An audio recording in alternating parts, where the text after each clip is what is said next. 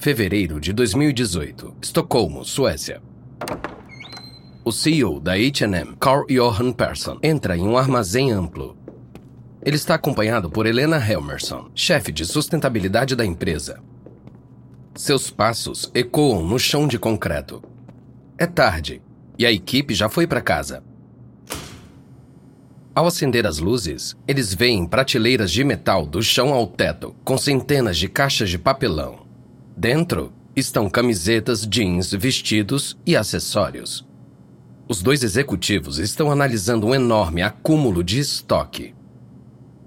Person olha para Helmerson. Olha todas essas caixas. Nossos armazéns estão cheios de caixas assim. 4 bilhões de dólares em roupas que não estão vendendo. Helmerson abre uma caixa e examina as camisetas dentro. O que vamos fazer com tudo isso? Já estamos colocando as coisas em liquidação. Se continuarmos rebaixando as mercadorias, nossos investidores não ficarão felizes. Person esfrega a testa, cansado. E no ano passado, nossas vendas caíram mais de 60%. Foi nosso pior ano em quase duas décadas. Carl, tanto acúmulo se deve em parte por estarmos atrasados online. Nossa presença na web é pequena, especialmente em comparação com nossos concorrentes. Shein faturou um bilhão e meio de dólares em vendas no ano passado. Tudo online. Eles têm lojas físicas abertas o tempo todo. Mas as compras presenciais são nosso ganha-pão. E você sabe que estamos à beira de uma grande expansão. Vamos abrir mais de 200 lojas novas. Olha, eu não vou interromper essas aberturas. E quando você combinar as lojas novas com o crescimento das vendas online, bem, talvez isso ajude a se livrar de um pouco desse estoque. Vamos ver. Mas também acho que precisamos reconsiderar a maneira como gerenciamos nosso estoque. Olha a Zara. A cadeia de suprimentos deles sempre foi melhor e mais rápida, porque eles são donos de todas as etapas de sua produção. Respondendo mais rápido ao que está vendendo, ao que os clientes querem, eles evitam fabricar muito de qualquer produto e ficar presos a ele. Olha, com certeza vamos achar uma solução para isso. Eu só ainda não sei bem qual é. Enquanto isso, os fãs da Shein não se cansam, publicando seus hauls nas redes sociais. Os jovens estão grudados aos celulares, deixando as lojas físicas ultrapassadas. Titãs da indústria como a H&M precisam encontrar uma maneira de serem players de verdade no mercado online, ou correm um risco de cair na obscuridade.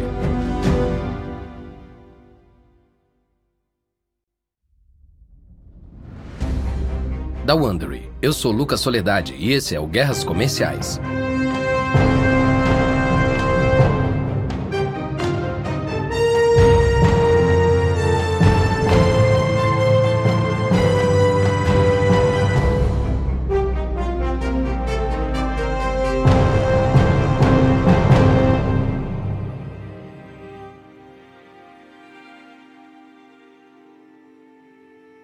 Em nosso último episódio, duas tragédias mortais em fábricas têxteis mostraram as más condições de trabalho em Bangladesh. A H&M respondeu lançando uma nova linha feita com materiais mais sustentáveis. A Forever 21 se esquivou de processos de direitos autorais e a Zara investiu na tecnologia de etiqueta RFID para ajudar a rastrear tendências ainda mais rápido, mas não tão rápido quanto a Shein, uma nova loja online da China que quer mudar o jogo. Agora, a Shein continua sua ascensão meteórica enquanto as acusações contra Philip Green, da Topshop, colocam sua empresa em risco. E a H&M enfrenta novas crises ao tentar resolver seu problema de estoque. Este é o episódio 4. Roupa a beça.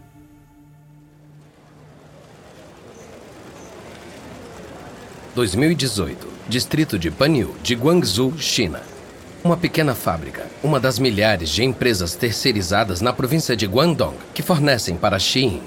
Costureiras e estilistas discutem meticulosamente cada detalhe de seu trabalho. Conjuntos de moletom e calças confortáveis penduradas em prateleiras que revestem as paredes. O CEO, Chris Shu, visita as instalações com outro funcionário, que se aproxima para informar seu chefe sobre algumas informações importantes. Essa fábrica faz principalmente pijamas, somos o maior cliente deles. Como é a concorrência entre as fábricas? é muito grande, o que é muito bom pra gente. Ou seja, os fornecedores precisam baixar os preços para ganhar pedidos. Mas eles estão felizes em trabalhar para nós porque pagamos em dia e fazemos muitos pedidos. Quanto eles ganham por cada peça que pedimos? Menos de um dólar. Às vezes, bem menos. Mas estamos fazendo pedidos todo dia. Outras empresas podem fazer um grande pedido no início de cada temporada, mas nós demandamos mais. Os dois homens param em uma mesa onde os estilistas estão desenhando novas ideias para conjuntos de pijamas. Continue deixando as fábricas lançarem seus próprios projetos também. Quanto mais produtos, mais dinheiro ganhamos. A Shein criou um sistema de varejo em tempo real. Por meio de suas vendas online, eles estão constantemente coletando e analisando dados sobre o comportamento do consumidor. Isso permite que eles prevejam quais tendências vão vender mais rápido. E eles podem criar e produzir uma peça em apenas três dias. Eles fazem pequenos lotes de cada peça de 100 a 500 unidades para que nunca fiquem presos ao excesso de estoque. Mas se uma peça de roupa viralizar nas redes sociais, eles podem fazer pedidos adicionais imediatamente para atender a demanda.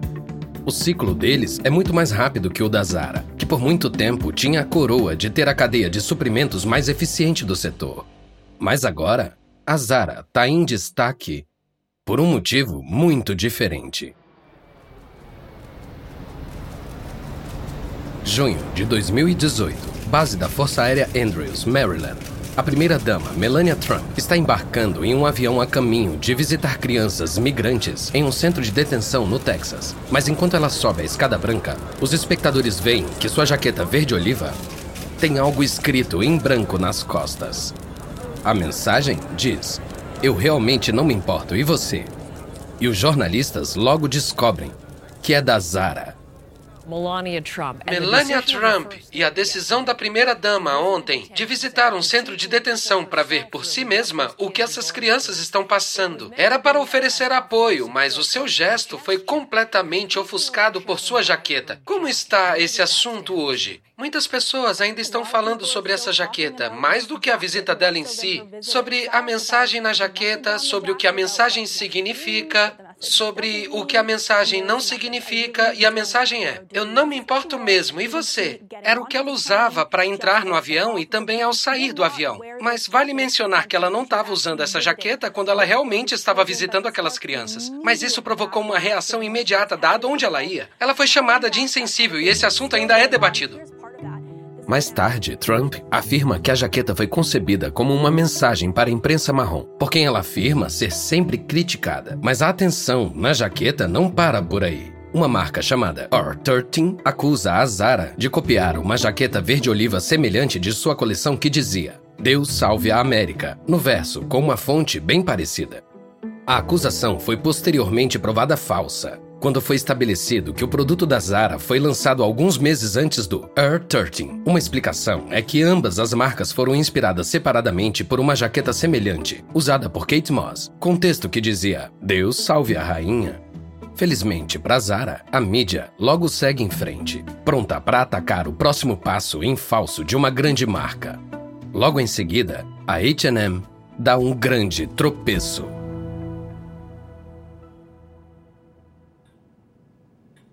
Janeiro de 2018, Londres. A blogueira e influenciadora de moda Stephanie Yeboah está navegando pelo site online da H&M quando vê uma imagem de uma criança negra vestindo um moletom com capuz verde. Ela não acredita nas palavras que está lendo. Ela vai para o Twitter.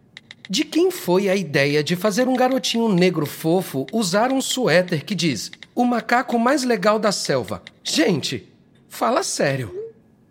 Como alguém foi chamada de macaco muitas vezes por pessoas brancas, tanto na minha cara quanto online. Isso é absolutamente inaceitável. Os tweets de Ieboa provocam uma corrente de reações. Outros influenciadores e figuras públicas também percebem, compartilhando sua indignação. É um moletom com capuz da H&M visto no mundo todo. Uma criança negra com capuz verde. As palavras impressas no moletom, o macaco mais legal da selva. A imagem gerou indignação nas redes sociais. O moletom foi vendido nas lojas da rede no Reino Unido e a imagem da criança foi removida do site. Em uma declaração à CBS News, a H&M disse, abre aspas, pedimos sinceras desculpas por essa imagem. Em tudo o que fazemos acreditamos na diversidade e na inclusão e vamos revisar nossos procedimentos internos. Dezenas de milhares de tweets enfurecidos atacam a H&M. Em seguida, o músico The Weeknd cancela uma colaboração, afirmando que está profundamente ofendido pelo anúncio. Na África do Sul, manifestantes invadem as lojas H&M, pedindo que a empresa seja retirada dos shoppings locais. Os protestos são tão intensos que a empresa fecha temporariamente todas as unidades no país. A H&M tira tanto o anúncio quanto o próprio moletom mas o incidente não favorece a empresa com o público, que já vem perdendo o interesse pela marca. Do outro lado do oceano, a Topshop também vem vacilando. Em 2007, suas vendas foram superadas pela Zara no Reino Unido pela primeira vez. Mas o escândalo envolvendo o proprietário Philip Green está se formando. E a mídia não será tão rápida em esquecer isso. 24 de outubro de 2018, o jornal britânico The Daily Telegraph publica uma história sobre acusações de assédio sexual e abuso racial por um empresário sem nome durante meses. Mas antes que eles possam revelar o empresário, um juiz emite uma ordem de silêncio impedindo o jornal de publicar o nome. Mas um membro do parlamento está sofrendo uma dor de consciência.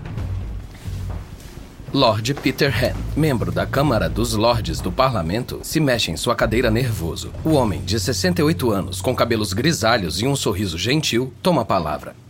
Ao ter sido contatado por alguém intimamente envolvido no caso de um empresário poderoso, usando acordos de confidencialidade e pagamentos substanciais para ocultar a verdade sobre assédio sexual grave e repetido, abuso racista e assédio verbal que continua compulsivamente, Sinto que é meu dever, sob privilégio parlamentar, nomear Philip Green como indivíduo em questão, já que os meios de comunicação foram sujeitos a uma liminar que impede a publicação dos detalhes de uma história que é claramente de interesse público. Um mar de suspiros e murmúrios ecoam pelo salão. Green, dono de grandes empresas de moda britânicas, incluindo a Topshop, tem um patrimônio líquido pessoal de cerca de 5 bilhões. Em 2006, ele até foi condecorado cavaleiro. Green gastou mais de meio milhão de dólares com advogados, lutando para manter seu nome ligado a essas acusações fora da mídia. E as acusações são bastante sérias. Ele foi acusado de fazer comentários racistas a funcionários negros, de apalpar funcionárias e de atacar física e verbalmente muitos membros de sua equipe. Uma executiva afirma que ele deu uma chave de braço nela na frente de testemunhas. Tenho certeza que o Sr. Green ficará muito contrariado por eu nomeá-lo. O privilégio parlamentar é uma parte preciosa da nossa Constituição e uma expressão da soberania absoluta do parlamento. Mas só pode ser usado com parcimônia, com total integridade e responsabilidade. Nesta ocasião, tomo a decisão para promover a justiça e a liberdade. Green ataca alegando que o The Daily Telegraph tem uma vingança contra ele, condenando Rain e apresentando uma queixa formal na Câmara dos Lordes. Os advogados de Green tentam anular seu abuso como parte de sua personalidade, chamando-o de empresário apaixonado, que às vezes pode ser exagerado e cabeça quente. Mas o público não está aceitando e exige que o título de Green seja revogado. Pior ainda, Beyoncé corta laços entre sua marca de roupa esportiva, a Ivy Park e a Topshop. Green some do mapa. Mas um mês após as acusações se tornarem públicas, os repórteres rastreiam Green em um balneário em Tucson, Arizona. Um repórter o segue com a câmera. Green, suado como se tivesse acabado de sair de um treino, tenta intimidá-lo. Você tem que ir embora, não entendeu? Cai fora! Senhor Philip, o que acha dos comentários de Lord Rain essa semana? Vai embora! Me deixe em paz! Senhor Philip, não acha que seus acusadores merecem resposta? Senhor! Green pega um carrinho de golfe. Mesmo que eu quisesse comentar, não poderia legalmente. Agora saia! Green acelera o carrinho, parecendo querer atropelar o repórter que tem que sair do seu caminho. A Topshop estava perdendo clientes jovens antes dessa vergonha pública. Ainda que isso não ajude mesmo. Os clientes estão trocando as lojas físicas da Topshop por lojas online mais inovadoras, como a Shein. E agora, todo o futuro da Topshop está em perigo.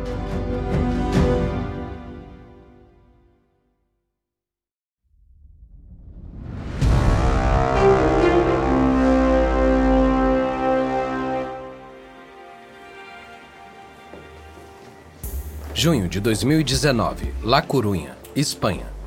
A Zara, uma empresa realmente privada, está fazendo algo incomum. Eles convidaram repórteres para dentro da sede para analisarem o funcionamento interno da empresa. A reputação de sigilo da marca começa no topo. O fundador Amâncio Ortega Gaona Deu apenas algumas entrevistas e nenhuma foto dele foi publicada até 1999. E isso só aconteceu porque a empresa se preparava para abrir o capital e queria confirmar a existência dele para potenciais acionistas. Agora, um grupo de repórteres é levado a uma sala com paredes brancas e muita luz natural. Sentado em um sofá de linho branco da marca Zara Home, está Pablo Isla, presidente da empresa. Ele anunciou recentemente que está deixando o cargo de CEO mas essa apresentação parece indicar um desejo de permanecer à face pública da Zara. Carlos Crespo, ex-diretor de operações, foi nomeado seu sucessor. Isla começa falando sobre um assunto muito polêmico no mundo da moda: a sustentabilidade.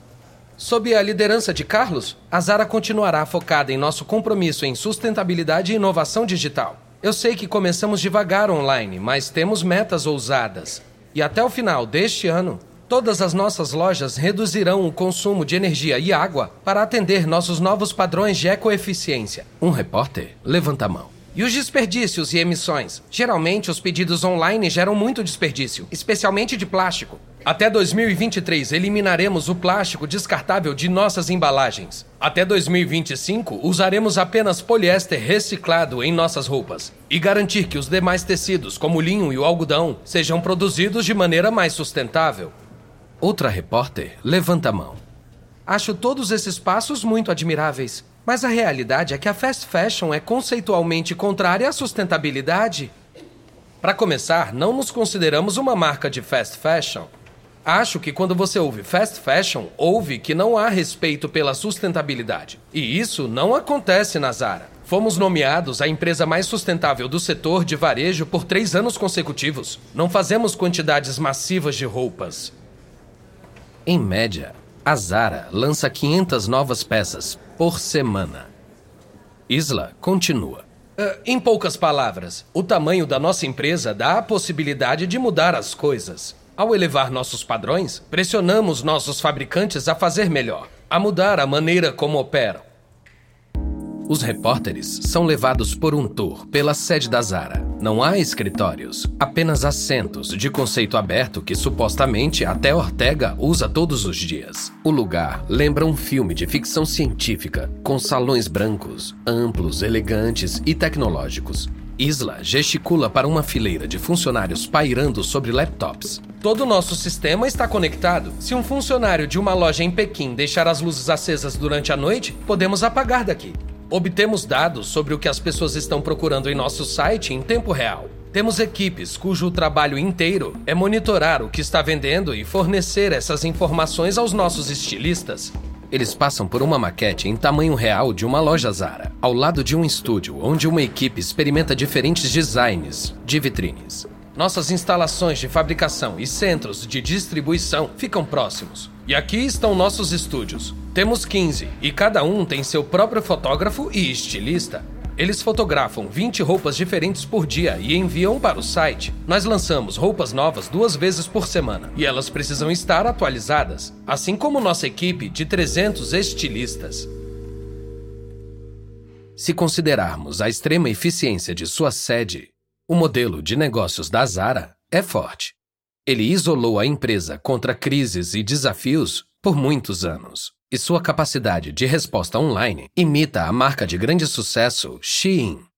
Mas eles ainda precisam se livrar das lojas físicas, que desperdiçam seus recursos. Este não é apenas um problema da Zara. Durante a década de 2010, enquanto a economia dos Estados Unidos estava em alta, as compras nas lojas começaram um declínio acentuado. Lojas de departamento como Macy's, JCPenney e Sears fecharam mais de 100 lojas por falta de clientes.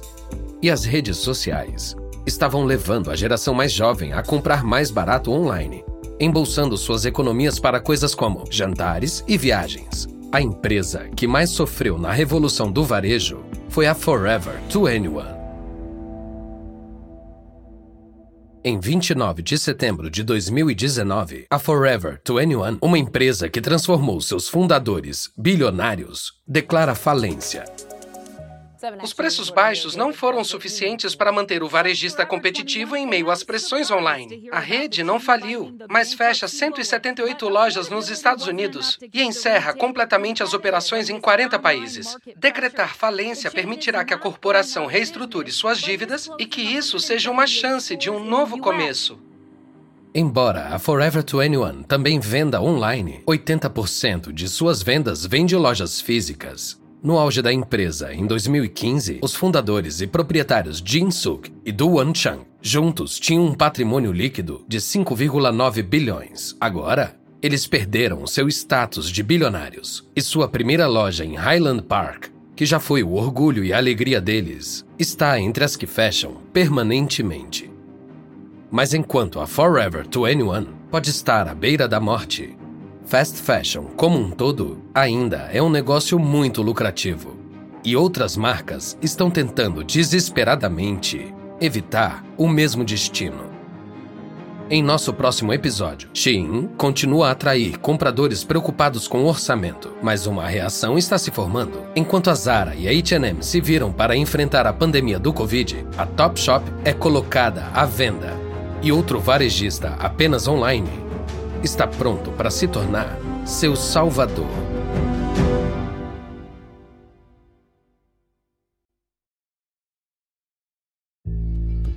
Da Wondery, este foi o episódio 4 de Guerras Comerciais Fast Fashion. E uma observação rápida sobre as conversas que você ouviu. Na maioria dos casos, não podemos saber exatamente o que foi dito. Essas cenas são dramatizações, mas são baseadas em pesquisas históricas. Eu sou Lucas Soledade, o apresentador. Erin Coley escreveu essa história. Karen Lowe é nossa produtora e editora sênior. Editado e produzido por Emily Frost. Design de som por Kelly Randall. Nosso produtor é Dave Schilling. Emily Kunkel é nossa produtora coordenadora. Nossos produtores executivos são Jess Redburn, Jenny Lauer Beckman e Marcel Lewy criado por Hernan Lopes para o Wondery.